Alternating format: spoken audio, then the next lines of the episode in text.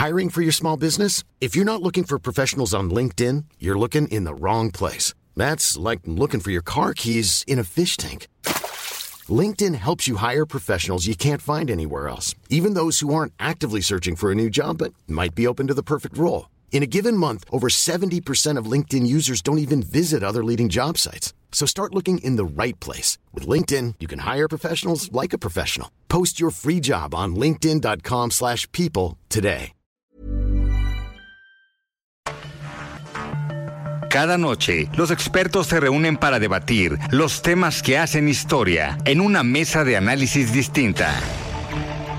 Aquí las entrevistas con los personajes y líderes de opinión, junto al análisis profundo de los temas trascendentes. Alfredo Ceja conduce un programa de Frente en Jalisco por el 100.3 de FM. Iniciamos.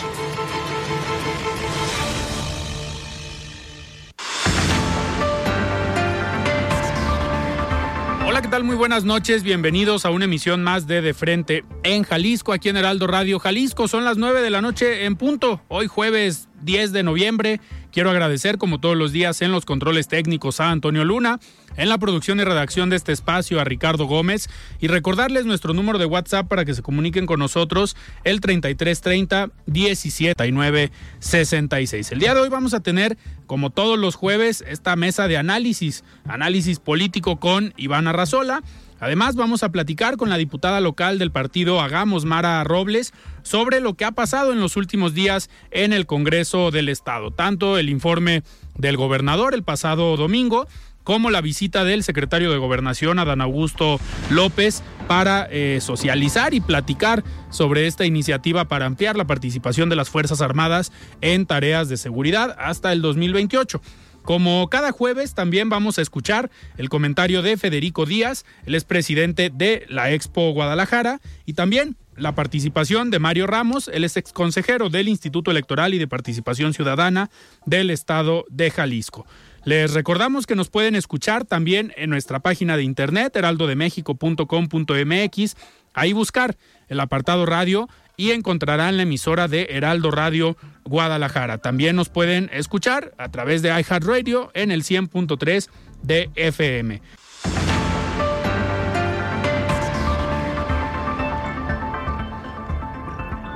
Muy bien, 9 de la noche con 5 minutos y arrancamos esta mesa de jueves, estimado Iván. ¿Cómo estás? Buenas noches. Hola Alfredo, buenas noches, ¿cómo estás? Muy bien, pues listos para platicar de muchos temas. Viene el tema de la reforma electoral, la marcha del próximo domingo, este llamado que están haciendo algunos organismos empresariales, en específico eh, Coparmex. También algunos partidos políticos se están sumando. Ahorita yo creo que vamos a entrar en debate de si se deben o no sumar los partidos eh, políticos.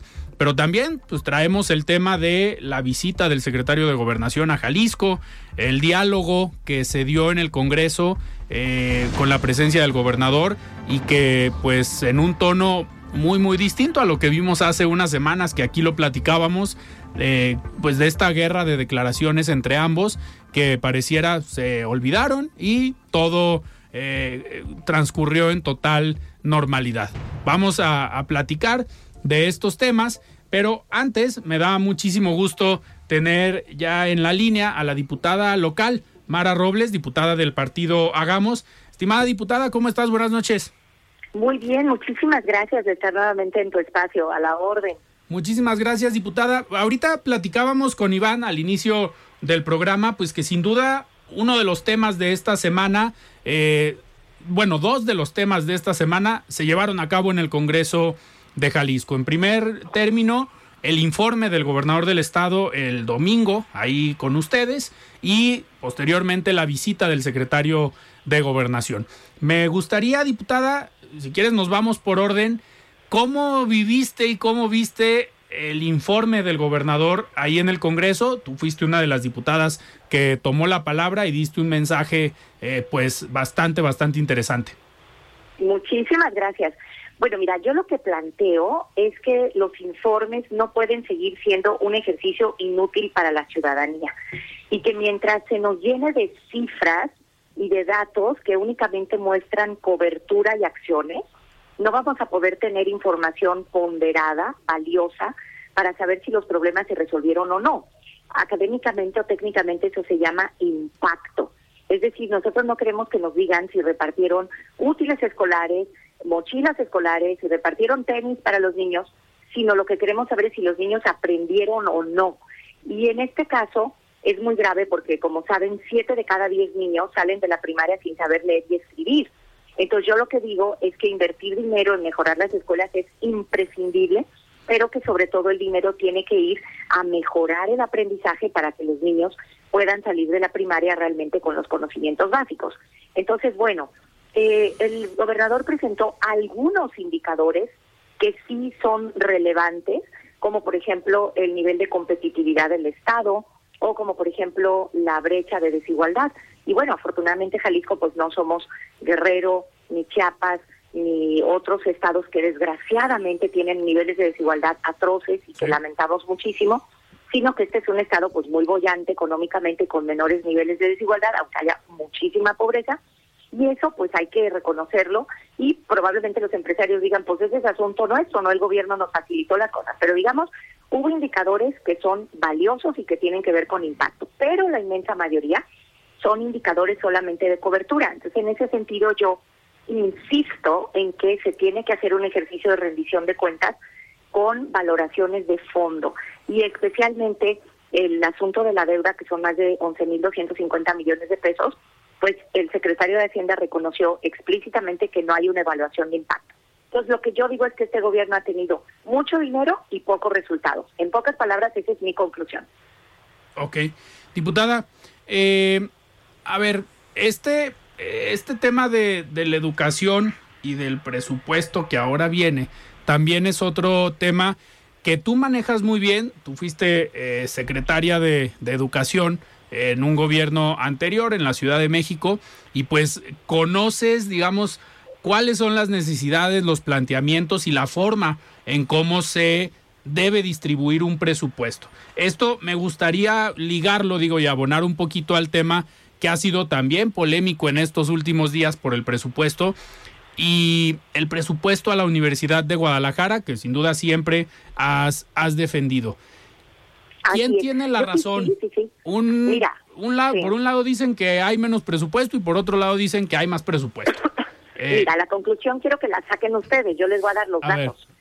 El gasto por alumno de la Universidad de Guadalajara es de 20 mil pesos y el gasto por alumno promedio en el país es de 40 mil pesos.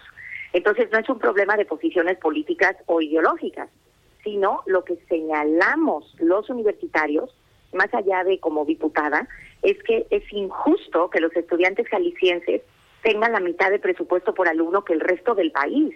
La UNAM tiene mucho más, sobre todo considerando que hablando de indicadores de evaluación, la Universidad de Guadalajara se encuentra en el ranking de universidades latinoamericanas, o sea, esa sí es una evaluación externa, como una de las siete más importantes del país y la primera pública de todo el país, solo después de la UNAM. Entonces tú dices, bueno, ¿con qué criterio se le asigna el presupuesto a los alumnos de la universidad? Si tienen los mejores indicadores de calidad, ¿por qué están castigados en el último lugar? Ese es el primer dato que yo aportaría. Y esas son cifras duras que nadie puede inventar. Dos, la ley dice que efectivamente el presupuesto se compone de dinero federal y de dinero estatal. Entonces el gobierno pretende engañar a la población diciendo que cumple con crece su parte de aportar el 48%, pero lo que no dice es que el gobierno federal ha disminuido el presupuesto de todas las universidades a un grado tal que hay una disminución en términos reales, porque tú sabes que la inflación ha llegado a más del 9%. Entonces, es como decir que estás dando la mitad de un pastel, pero un pastel que cada vez es más chico. En ese sentido, de ninguna manera el presupuesto que en este momento se le está dando a la universidad es el más grande de la historia. Es querer engañar a la población diciendo que ahora son 10 mil millones de pesos contra 8 mil cuando sabemos que en términos reales esos 10 mil ahora equivalen a 4 mil. Estoy diciendo cifras gruesas, ¿no? Entonces, es una lástima porque en realidad no se está perjudicando a una persona o a un grupo de personas, sino a los estudiantes. O sea, lo que tú estás haciendo es que, por ejemplo, el CUSH que está en la normal, que son edificios que ya están construidos, estén vacíos porque no hay dinero para nuevos maestros. o estás impidiendo, por ejemplo, que los chicos de Tlaquepaque tengan un campus nuevo y que las clases se estén dando en el refugio, el Centro Cultural de Tlaquepaque. Entonces, lo que hay que hacer es tener madurez para reconocer que la Universidad de Guadalajara es de todos y que entonces lo que ocurre en realidad es que se le está restringiendo el presupuesto por razones estrictamente facciosas y políticas, porque los indicadores de calidad ahí están y también el costo por alumno más bajo. Esa es mi conclusión. Claro. Diputada, está aquí con nosotros Iván Arrazola, que participa aquí en De Frente en Jalisco todos los jueves, y le voy a pasar el micrófono.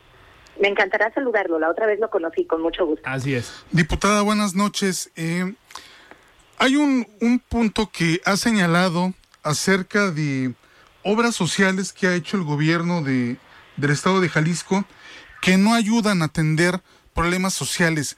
¿A qué obras se refiere específicamente, diputada? es muy importante lo que dices. Fíjate, se han construido una gran cantidad de carreteras. Se ha puesto un programa de semaforización, pero no ha mejorado el número de accidentes, ese es el verdadero indicador de éxito. Lo que tú quieres cuando tienes más semáforos es que haya más velocidad. Entonces el indicador de éxito no es cuántos kilómetros de carretera más pusiste, ni tampoco cuántos semáforos más pusiste, sino si redujiste el número de muertos y si además aumentaste la velocidad. Entonces, en el caso que más conozco, que es el caso educativo, te puedo decir que los 2.500 millones de pesos que se pretenden destinar del impuesto sobre nómina para infraestructura, siendo necesarios, porque yo por supuesto quiero que los salones estén impecables y ventilados, que haya baños dignos, pero no se están destinando a la capacitación de los maestros, no se están destinando a una evaluación formativa de los maestros y no se están destinando a darle de comer a los niños, que tenemos un problema gravísimo, el primer lugar mundial de obesidad y sobrepeso infantil, y no se les está brindando educación en nutrición. Entonces, lo que yo digo es que no se está dando el dinero a lo sustancial y que este gobierno se ha convertido en una especie de furor construyendis que ha beneficiado a grupos inmobiliarios sin criterios de transparencia. Entonces, lo que yo considero es que no el gasto social per se es benéfico. Y eso lo aprendí justamente en la maestría en políticas públicas que hice en Flaxo con Luis Aguilar Villanueva y con Ernesto Cohen, que demostraron que incluso políticas sociales pueden llegar a ser dañinas para la población, como, como por ejemplo, si das un desayuno escolar que está lleno de azúcar y que está lleno de carbohidratos y que se los das a los niños a fuerzas y que los directores hacen que se los coman porque si no, no pueden devolver esos desayunos. Entonces, aquí lo que está fallando realmente es el profesionalismo y la capacidad para gobernar con un modelo de gestión más moderno y que no sea solamente derrochar y derrochar dinero, no solamente sin transparentarlo, sino sobre todo sin decir cuál es el diagnóstico y cuál es la solución. Te voy a poner otro ejemplo que conozco muy bien el de las plantas de tratamiento de agua. Es decir, tú construyes plantas de tratamiento de agua, pero si no les das mantenimiento se arruinan muy pronto por el asunto ahí técnico del desasolve, etcétera, etcétera. Y lo importante no es construir plantas de tratamiento, sino demostrar que la población tuvo agua todo el tiempo, agua potable y de calidad para todas las personas que lo necesiten. Hacer esas evaluaciones de impacto no es nada extraterrestre, ¿eh? O sea, es algo que en el mundo se hace. Y aquí la ley obligaba a que eso se hiciera y simplemente incumplieron la ley. Espero que los ejemplos hayan sido más o menos gráficos. Claro, diputada. Otro, digo, para pasar al otro tema, la visita del secretario de Gobernación al Congreso, eh, pues sin duda es un tema polémico, es un tema que ha dividido opiniones entre si se vale o no esta, esta ampliación de la participación de las Fuerzas Armadas en tareas de seguridad. Eh, fue muy polémica porque la propone el PRI a nivel federal, eh, pensando o diciendo que es necesaria esta postura, pero la gira o la visita del secretario de gobernación, eh, ¿viste tú realmente que esa era la intención o está ya en campaña el secretario de gobernación?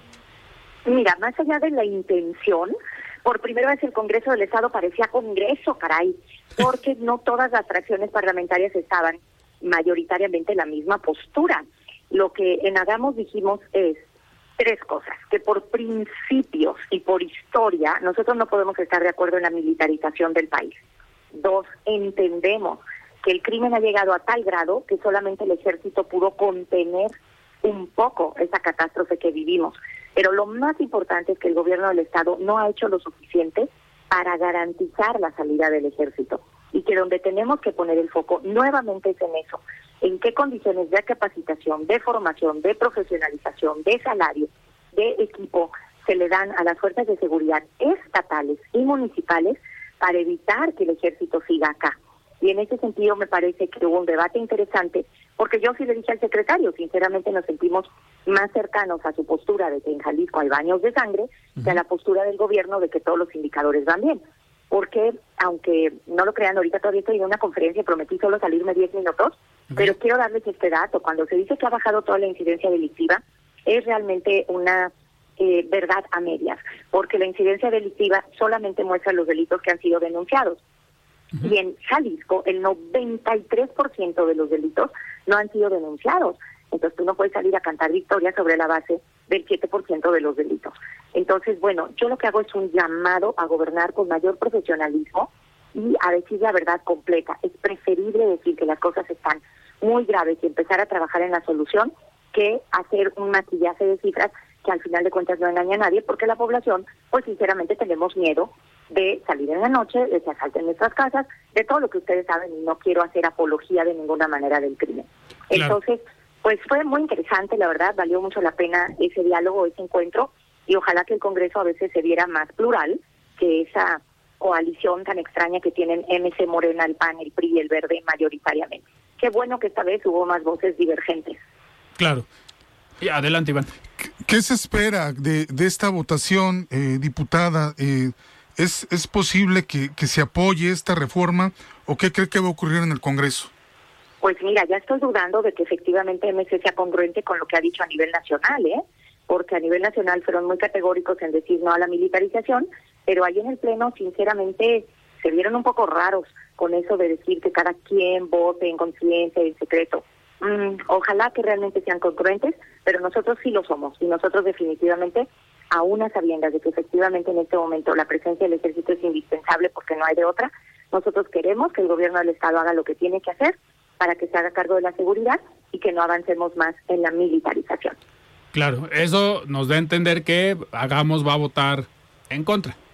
Así es, nuestros votos siempre han sido públicos, siempre damos la cara, siempre reivindicamos nuestras causas y desde luego presentamos argumentos. Y bueno, ahora sí me tengo que despedir porque les digo que estoy en una conferencia y prometí solo pararme 10 minutos, así que les agradezco muchísimo el espacio y ya saben que siempre cuentan conmigo, pero ahora tocó trabajar incluso a estas horas. No te preocupes, diputada, te agradecemos que hayas tomado esta entrevista y sabes que aquí es tu casa. Muchísimas gracias. Muchísimas gracias, buenas noches. Gracias, platicamos con la diputada Mara Robles, ella es diputada local del partido Hagamos. Y antes de irnos a un corte, vamos a escuchar el comentario de Mario Ramos, él es exconsejero del Instituto Electoral y de Participación Ciudadana del Estado de Jalisco. Estimado Mario, ¿cómo estás? Buenas noches.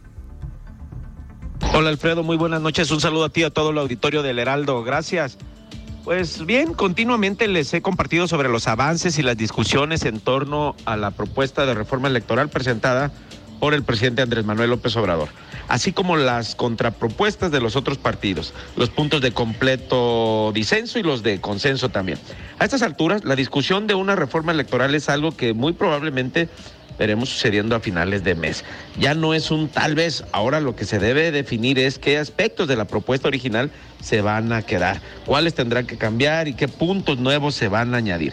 Esta discusión ha ocasionado una polarización importante en la cual las fake news y las verdades tergiversadas suelen ser las que ganan los debates de ambas partes. Lo cierto es que hay puntos de la reforma que concentran más rechazo que otros y viceversa. Uno de ellos es la transformación del INE por el llamado ahora INEC, que propone ser un órgano ciudadano don, en el cual sus consejeros sean electos por voto popular y su duración sea temporal respondiendo a los procesos electorales del país.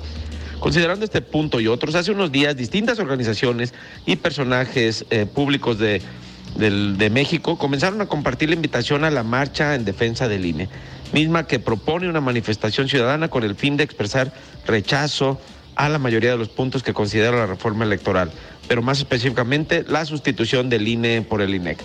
La marcha se llevará a cabo este domingo, 13 de noviembre, en 26 ciudades de nuestro país y en la Ciudad de México. El orador único principal será el expresidente del IFE, José Waldemar. La principal organización convocante es el Frente Cívico Nacional y Unidos, compuestas por diferentes organizaciones que comparten un objetivo en común, mostrar su rechazo a la reforma y su deseo de que el INE se mantenga como está. Hay diversos personajes que han convocado, están Vicente Fox, Felipe Calderón, Claudio X González, PRI, PRD, hay panistas, en fin. El presidente López Obrador pidió a sus simpatizantes no caer en provocaciones y respetar la manifestación. Sin embargo, tachó de hipócritas a quienes acudan, según sus propias palabras. Si bien es una decisión personal el ir o no ir a la marcha, la polarización de poco va a ayudar en este momento que se discute y que se discuta algo tan importante como es nuestro sistema electoral. Estaremos al pendiente de ver qué ocurre Alfredo, gracias, buenas noches. Siga con Alfredo Ceja y su análisis de frente en Jalisco por el Heraldo Radio 100.3. El análisis de frente en Jalisco.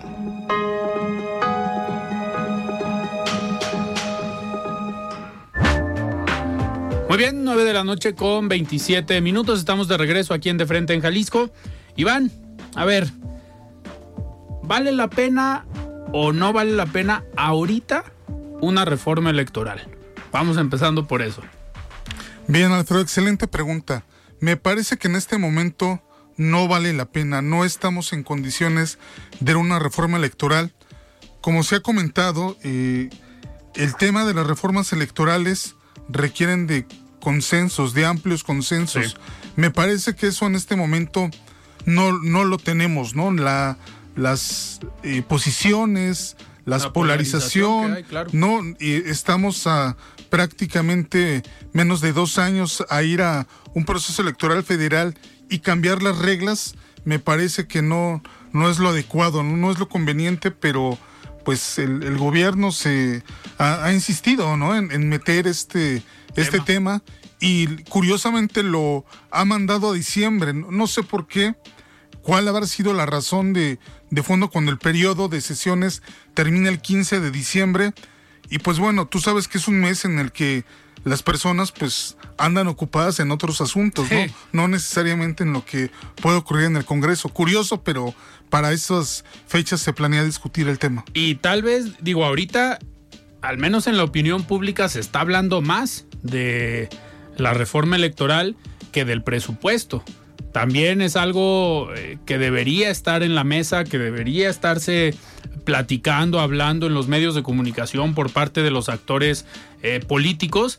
Pero una vez más, a ver, volvemos a ver que el presidente marca la opinión pública. El presidente dice, ahorita hay que hablar de la reforma electoral. Muchos caemos en esta dinámica. Eh, incluidos pues, los partidos políticos, hoy los organismos de la sociedad civil que están convocando a esta marcha o esta manifestación el día domingo. Eh, pues una vez más el presidente pareciera que se está saliendo con su discurso. Y además, eh, ahora que tocas el tema del presupuesto, algo me parece muy delicado es este tema nuevamente de más recortes al INE para el próximo año. ¿En qué condición? Va a poder operar, va a poder apoyar estas elecciones que se van a, realizar en dos estados y bueno, también el tema de la operación del, del propio INE, ¿no? Que cada vez pues se ve más, más limitado, ¿no? Más, más debilitado eh, y pues bueno, ¿qué se puede esperar de estos organismos autónomos cuando, por ejemplo, la Comisión Nacional de Derechos Humanos pues prácticamente está dominada, está, eh, ha claudicado en su labor eh, de protección de los derechos humanos para eh, alinearse con el, con el presidente, ¿no? Imagínate qué tan mal está la Comisión Nacional de Derechos Humanos que la única nota que ha dado ha sido este posicionamiento sobre el INE. Y que además el propio eh, órgano consultivo de la Comisión Nacional lo ha lo ha este lo ha rechazado, lo ha descalificado, ¿no? Que esta es una posición que ha asumido la, la, la, la presidenta. Iván, a ver, este, pues este debate eh, de si vale o no la pena hoy en México una reforma electoral llevó a que algunas organizaciones ciudadanas convocaran a una marcha el próximo domingo, alrededor de 26 ciudades de Hey, I'm Ryan Reynolds. At Mint Mobile, we like to do the opposite of what Big Wireless does. They charge you a lot, we charge you a little. So naturally, when they announced they'd be raising their prices due to inflation, we decided to deflate our prices due to not hating you. That's right. We're cutting the price of Mint Unlimited from $30 a month to just $15 a month. Give it a try at mintmobile.com slash switch. $45 upfront for three months plus taxes and fees. Promo for new customers for limited time. Unlimited more than 40 gigabytes per month. Slows. Full terms at mintmobile.com. Hey, it's Ryan Reynolds, and I'm here with Keith, co star of my upcoming film, If, only in theaters, May 17th. Do you want to tell people the big news? All right, I'll do it. Sign up now and you'll get unlimited for $15 a month and six months of Paramount Plus Essential Plan on us. Mintmobile.com slash switch. Upfront payment of $45 equivalent to $15 per month. Unlimited over 40 gigabytes per month. Face lower speeds. Videos at 480p. Active Mint customers by 531.24 get six months of Paramount Plus Essential Plan. Auto renews after six months. Offer ends May 31st, 2024. Separate Paramount Plus registration required. Terms and conditions apply if rated PG. País estarán convocando Y yo lo he dicho en otros, en otros espacios, eh, que si no hay una buena convocatoria, el, presidente va a tener el discurso perfecto el día lunes en la mañanera para decir, ya ven, la población no está en contra de la reforma electoral que estoy proponiendo. Eh, ¿Ves tú posibilidades que sí haya una buena convocatoria? El domingo por parte de organizaciones civiles y ya se están sumando algunos partidos por lo menos a convocar, sin partidizar la manifestación o la marcha, pero pues haciendo este, este trabajo que creo yo sí les toca. Les toca, bueno, eh, convocar nada más. Convocar, ya, ya podremos tener como un, un, un debate sobre eso. Mira, me parece que independientemente de que vayan muchas o pocas personas, el discurso de lunes del presidente va a ser descalificar a las personas que, que hayan ido. De hecho, para la concentración que va a haber el primero de diciembre en la conmemoración nuevamente de su toma de posesión. Ya anunciaron que el Zócalo va a estar disponible para, para que el presidente pueda mostrar el músculo. músculo que tiene, para que puedan ir esos eh, miles de, de, seguidores, de seguidoras que apoyan a su, a su movimiento. No sabremos cuántas van este, realmente porque apoyan al presidente y qué tantos irán, pues porque si no los programas no, este, no, no circulan, ¿no? El, el, el, acarreo del PRI de los años 80. Qué bueno, que sabemos que esto se, se puede replicar bien. Entonces, mira, independientemente del número de personas que vayan, que por supuesto, puede ser un dato interesante. Seguramente veremos que la Secretaría de Seguridad Pública de la Ciudad de México va a disminuir el número porque no les, no les interesa tampoco darle reflectores. Y bueno, seguramente en muchos de los estados del país donde también gobierna Morena, pues se le, se le tratará de minimizar sí. este esfuerzo ciudadano, ¿no? Y me, me parece que mal porque pareciera que el gobierno los, los, gobiernos encabezados por Morena son los únicos que tienen derecho a manifestarse, son los únicos uh -huh. que tienen derecho a salir a las calles y que parecieran las únicas eh, marchas legítimas. Parece que el resto de los ciudadanos no podemos salir a manifestarnos porque eso es ponerte en contra del presidente, ¿no? Y ya te conviertes en fifí, en clasista. En clasista, bueno, aquí están algunos, en racista, en ladino, en inmoral, en corrupto.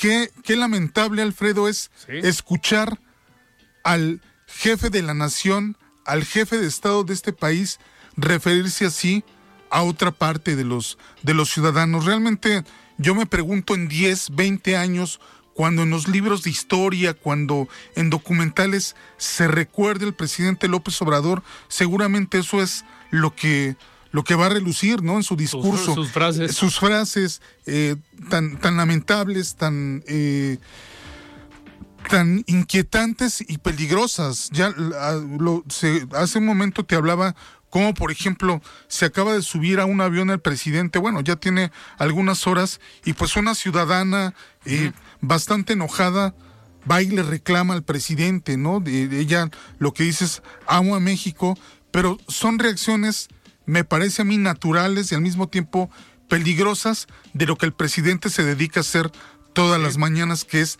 denostar a la ciudadanía que no está de acuerdo con su, con su postura. Y eso me parece lamentable porque él, su primera labor sería unir al país y me parece que con todo lo que está diciendo en estos días, pues lo que está logrando es todavía acumular más odio. Y no solamente él, también seguidores, también influencers, eh, la propia Claudia Sheinbaum llamando conserva, conservadores a los que van a salir a, manifestarse el domingo es un discurso de odio, me parece ya a mí muy peligroso, ¿no? El que se está generando en, en la población. Y creo que el la postura de algunos grupos, no nada más de la sociedad civil, sino algunos organismos empresariales como Coparmex, que están jugando un papel clave en esta convocatoria, en esta movilización.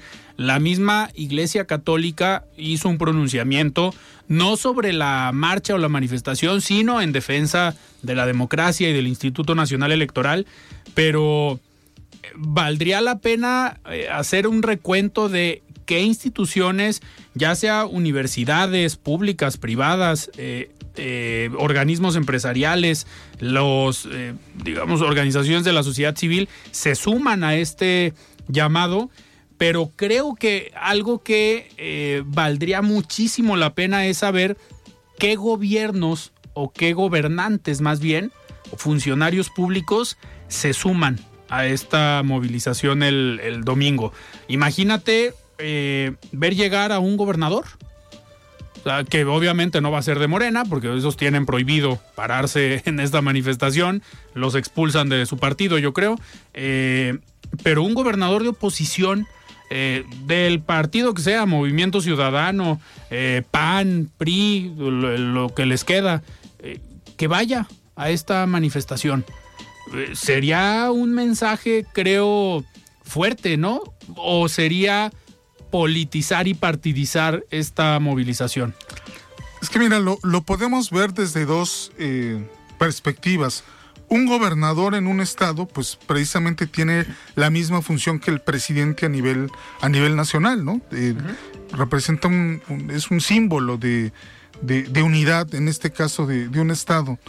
Yo no sé hasta dónde los gobernadores de oposición, que ya quedan muy pocos en este país y que se han caracterizado por ser poco críticos con el, con el gobierno federal, ¿no? Al contrario, más bien siempre están como en esta actitud de colaborar porque saben que si no lo hacen les va mal. Claro. No sé cuántos de estos se podrían sumar y que probablemente los que se sumen pues sería más por el tema de la aspiración a otro cargo y que me parece que también en eso tenemos que ser cuidadosos, bueno, más que nosotros los políticos, de no usar esta, esta manifestación que se va a dar el día domingo como una plataforma política para promover otro tipo de intereses, ¿no? Entonces, sí me parece que los que se vayan a sumar, pues lo tienen que hacer en calidad completamente de, ciudadanos, ¿no? Sin ningún color, sin ningún tipo de distingo partidista. Y es más, yo me atrevería a decirte que hay políticos que es mejor que no se paren en la, en la marcha hablo específicamente de personas como Alito Moreno, me parece que es una persona que en buena medida ha, provocado o ha generado todavía mayor incertidumbre con este tema, pues porque la posición del PRI no, no, este, no es clara, ¿no?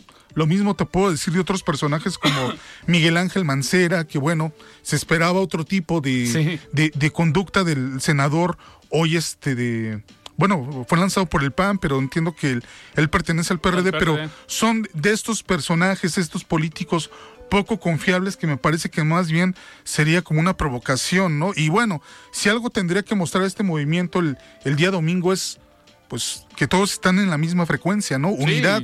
y músculo. Y músculo, porque si no de otra manera, si se ven altercados al, al, al interior si se llegan a dar estas señales de provocación que también el presidente hoy en la mañanera fue muy ambiguo al señalar que hay personas que sienten cariño con él, que son simpatizantes de la transformación y que les pide que no salgan a las calles, que no caigan en provocaciones. Me parece que todavía eso es abonar mucho más incitar a que algunas personas puedan salir a la calle y no en el, en el mejor de los planes. Y, y, eso pues va en contra de, de toda lógica. A ver, tú tienes derecho, tenemos derecho como ciudadanos a salir a las calles y manifestarnos pacíficamente si en algo no estamos de acuerdo, ¿no?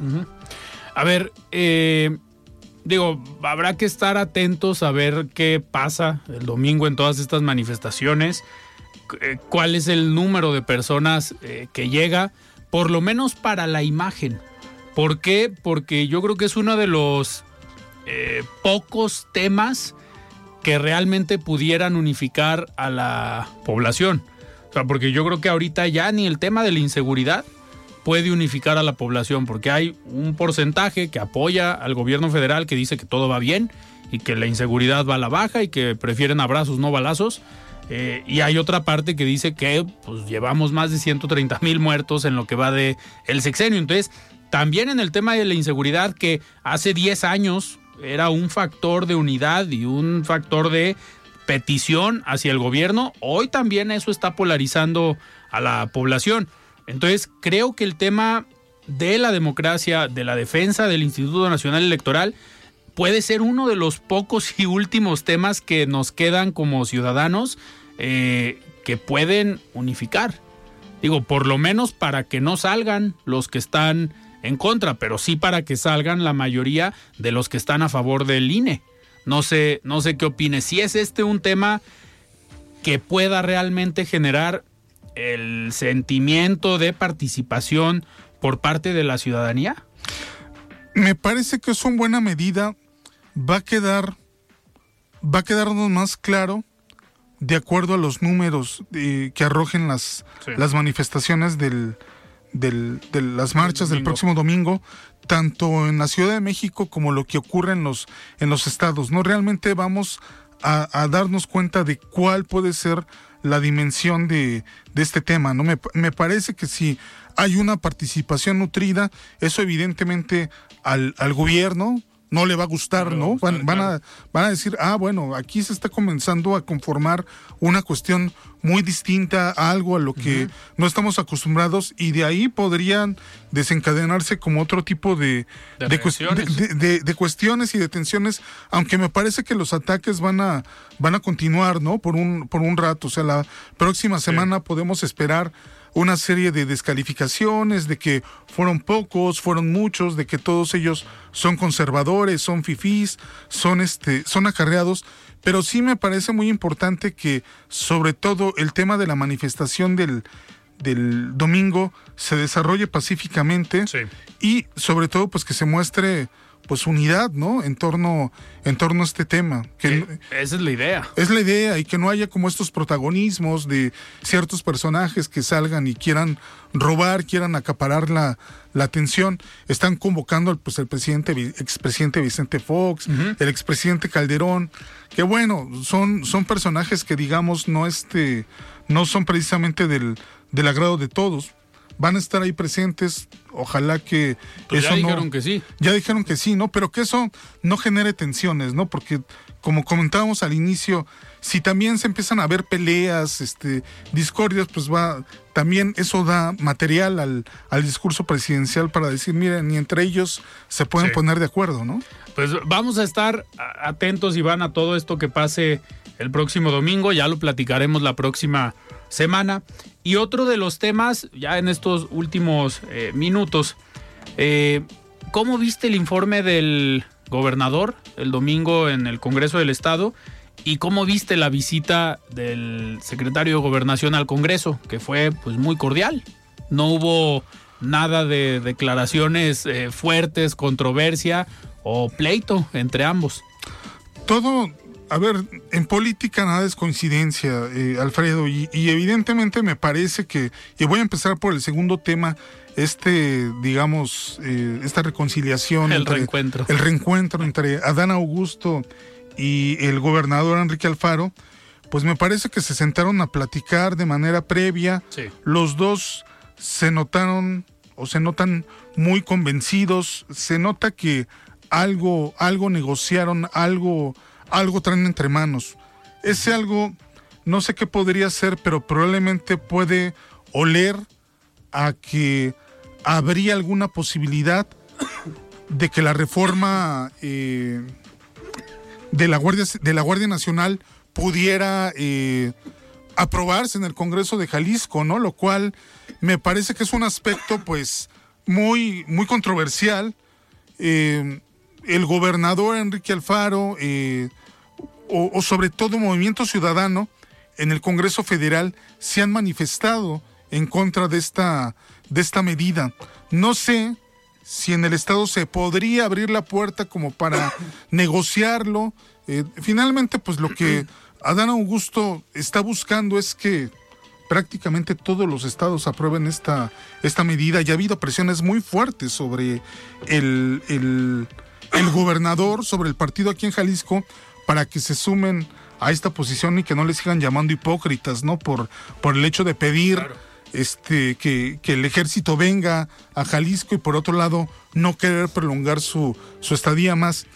Y sobre lo que fue el, cuarto informe, pues me parece que lo, lo que vimos con lo, lo, que estamos viendo con López Obrador, este comportamiento de, a ver, eres un jefe de Estado, eres el poder ejecutivo, no te puedes comportar a un nivel de eh, ponerte a intercambiar eh, palabras, no te puedes poner a intercambiar ideas cuando vas a rendir un informe, ¿no? Me parece que tu, tu, papel como máxima autoridad política debe de estar por encima de estas, de este tipo de situaciones, ¿no? Pero bueno, estamos también ante un gobernador que no se deja, que responde ante cualquier este, crítica, entonces. ¿Crees que no previeron este, esta parte de que iba a haber manifestaciones al interior del Congreso? y al exterior también, pues por todo el tema con el Poder Judicial. Seguramente, ¿no? Pero eh, digamos, pues el, gobernador en su papel dominó completamente toda la escena, ¿no? Pero sí me parece que no. Qué, bueno que se hagan este tipo de ejercicios, ¿no? El hecho de que vaya el gobernador, que rinda su informe, está bien pero también se tiene que mantener como esta solemnidad ¿no? del, evento. Entonces, no sé, de repente ver estas imágenes, estas fotos de los diputados de MC tomándose la foto con el gobernador, y es bueno, a ver, tú, tú, eres el poder legislativo, no, no, no este. Si, por ejemplo, a nivel nacional se critica esto de los diputados y senadores de Morena, de es un honor estar con Obrador, pues también lo mismo, ¿no? O sea, mantente en tu papel. Ok, son del mismo partido, queda claro que, se apoyan, pero esto de prácticamente como si fueran a arropar, este, abrazarlo y tomarse la foto, me parece que no, no, no ayuda, ¿no? En, si estamos hablando de un discurso de división de poderes, pues manténlo, ¿no? En los hechos. Claro, y el presidente municipal de Guadalajara, que llegó después del maratón. Bueno, él, él sí rompió con todos los, este, él llamó La atención Él llamó la atención por, por cómo llegó. Digo, fue, es una, no sé cómo llamarlo. Yo creo que es, estrategia para llevar parte de las notas, ¿no? Disruptivo, ¿no? Y creo que lo, lo consiguió, ¿Lo logró? de una forma un poco rara, extraña, pero al final de cuentas sí fue algo que llamó la atención, ¿no? Que llegara ahí con el número y... Sí, en pants, con la medalla, con el, con el trofeo y todo teniendo a una cuadra el Palacio Municipal, que ahí pudiera haber tenido un traje.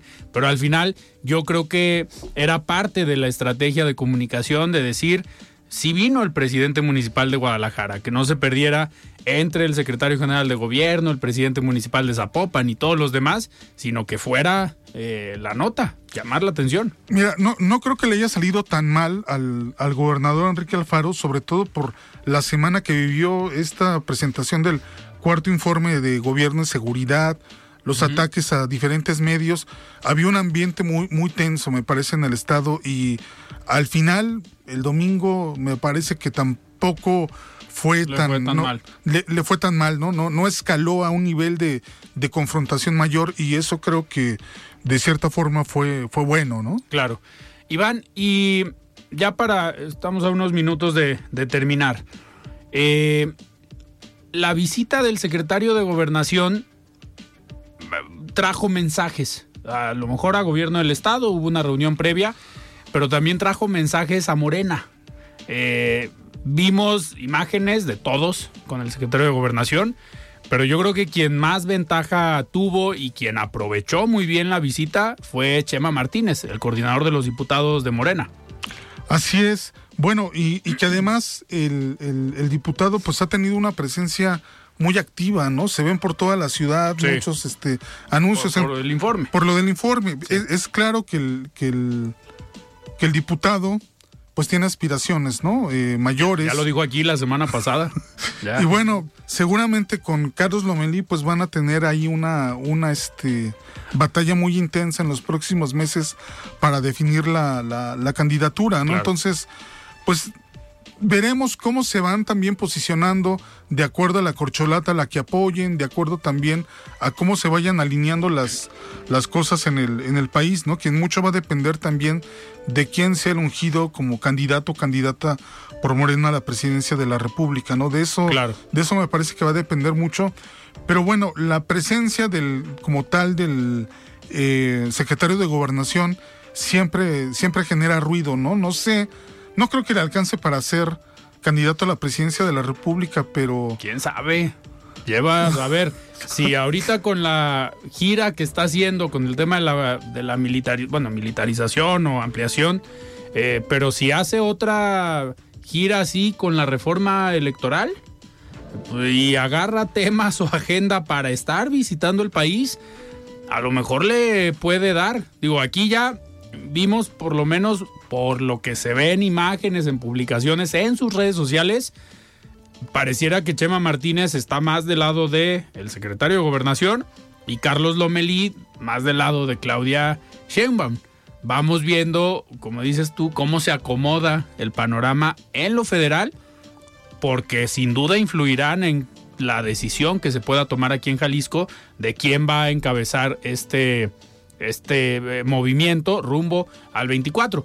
Algo que sí no se había visto era que eh, hubiera dos personajes que levantaran la mano para la gubernatura de Jalisco por Morena o por alguna candidatura importante. Eh, aquí en Jalisco siempre había sido Carlos Lomelí, nada más. Él tenía el monopolio de alguna forma y ahora, pues bueno, creo que esta competencia también va a ser sana para Morena porque pues le va a dar como más reflectores, ¿no? Le va a dar más más este más juego y más y más reconocimiento entre la población por por este por estos dos futuros candidatos, ¿no? Todavía vamos a estar atentos a ver a ver cuál se sigue tomando fotos y cuál sigue ya recorriendo el estado rumbo al 24. Iván, antes de despedirnos, vamos a escuchar el comentario de Federico Díaz, el expresidente de Expo Guadalajara. Estimado Federico, ¿cómo estás? Buenas noches. La voz de los expertos.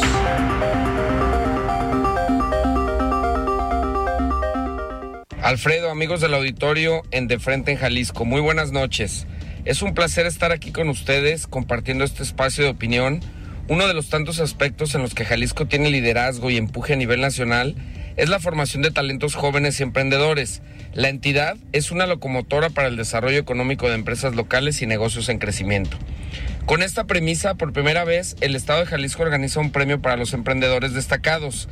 Este 2022 se reconocerá a través de la Coordinación Estratégica de Crecimiento y Desarrollo Económico, la Secretaría de Desarrollo Económico y la Secretaría de Innovación, Ciencia y Tecnología a los negocios con potencial de crecimiento e innovación. Es importante incentivar a que los pequeños y medianos emprendedores tomen riesgos para acceder a nuevos mercados y financiamientos que les permitan expandir sus negocios. La dinámica Premio Jalisco al Emprendimiento 2022 está conformada por cuatro categorías emprendimiento de alto impacto, emprendimiento tradicional, emprendimiento a la integridad y desarrollo y emprendedora destacada.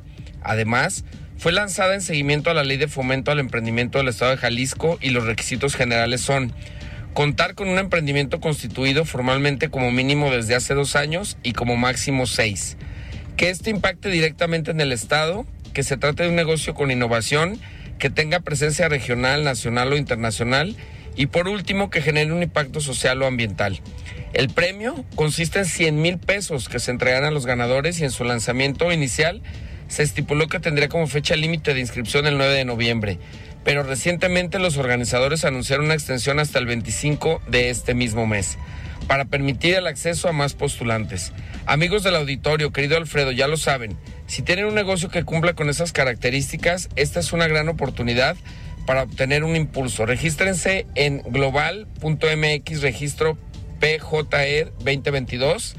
Yo soy su amigo Federico Díaz, presidente de Expo Guadalajara. Una vez más les invito a seguirnos en redes sociales, en Facebook y Twitter como Expo Guadalajara y en Instagram como Expo Guadalajara Oficial. Muy buenas noches y hasta la próxima. Muchísimas gracias Federico por este comentario. Iván, nos despedimos. Buenas noches. Buenas noches, Alfredo. Nos vemos. Muy bien, yo soy Alfredo Ceja. Nos escuchamos el día de mañana. Mañana nos acompaña Augusto Chacón, director del Observatorio Jalisco. ¿Cómo vamos? Vamos a hablar de diferentes eh, temas, el informe, la presentación de cómo vamos alcalde. Eh, pero nos escuchamos el día de mañana. Muy buenas noches. Alfredo Ceja los espera de lunes a viernes a las 9 de la noche para que junto con los expertos y líderes de opinión analicen la noticia y a sus protagonistas. Esto fue De Frente en Jalisco, otra exclusiva de El Heraldo Radio.